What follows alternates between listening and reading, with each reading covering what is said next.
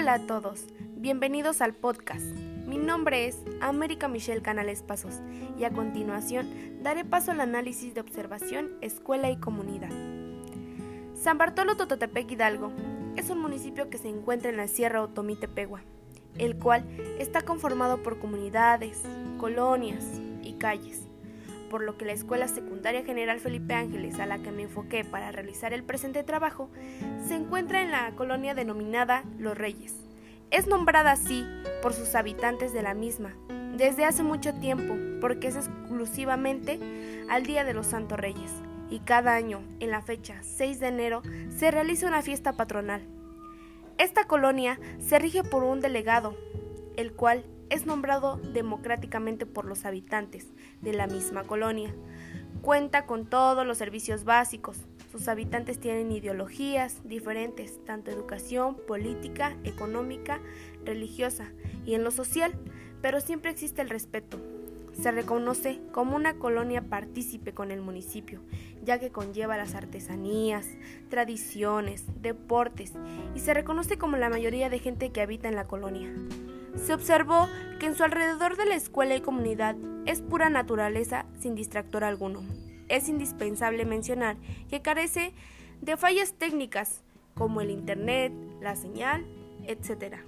Puesto que generalmente la escuela y comunidad se construye de valores mutuos que conllevan al mismo sentido y de esta manera se garantiza una mejor educación para los estudiantes por lo que dentro de la observación que realicé en la Escuela Secundaria General Felipe Ángeles, perteneciente a esta colonia antes mencionada, puedo adentrarme más y darme cuenta de muchos aspectos importantes que me permitan conocer mejor la escuela y entorno en general.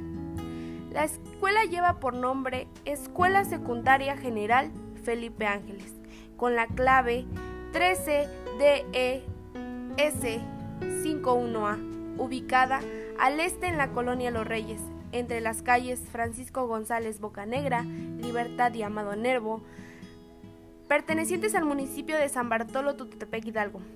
Cuenta con todos los servicios públicos como agua, luz, drenaje, etc. Misión de la escuela es que como docentes dar al alumno las herramientas necesarias para que desarrollen cada habilidad de manera positiva, que le permitan alcanzar sus propósitos.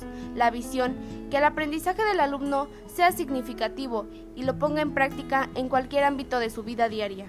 Así como también la organización entre escuela, alumnos, maestros y padres de familia es de respeto mutuo, compañerismo y apoyo, aunque en ocasiones también se presentan discusiones dentro y fuera, emocionales con algunos compañeros, laboral con algunos docentes y poco a poco apoyo de algunos padres, pero se realizan estrategias para mejorar en equipo. Cuenta con una matrícula de 221 alumnos en general. Los alumnos provienen de comunidades, colonias cercanas del municipio. Está dividido en 12 grupos, clasificados de primero a tercer grado, de A, B, C, D se distinguen los alumnos de cada grado por el color de uniforme que porta cada grado escolar.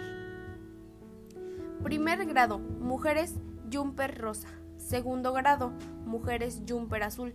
Tercer grado, mujeres jumper vino. Los hombres portan pantalón y camisola de color verde soldado y camisa blanca. La hora de entrada es de 8 a.m. La hora de receso es de 11.20 a 11.40 am. La hora de salida es a las 2.10 pm. Existen espacios recreativos como cancha de fútbol y cancha de básquetbol para que los alumnos convivan e intercambien habilidades, conocimientos y desestrés en ellos. La escuela cuenta con los talleres de formación para los estudiantes, los cuales son muy importantes y satisfactorios en el ámbito educativo para los alumnos. Taller de informática, taller de electricidad, taller de alimentos, taller de construcción. La escuela cuenta con 221 mesabancos, 15 aulas, cada aula tiene un pizarrón y un escritorio. Hay una biblioteca para que los alumnos consulten los libros y puedan realizar sus tareas de investigación. También cuenta con un salón de cómputo con 25 computadoras y un proyector para utilizarse en el taller de informática, así como para la investigación y realización de tareas. El material didáctico es comprado y elaborado por los docentes y alumnos. En fin, esto es todo por hoy. Nos vemos hasta la próxima.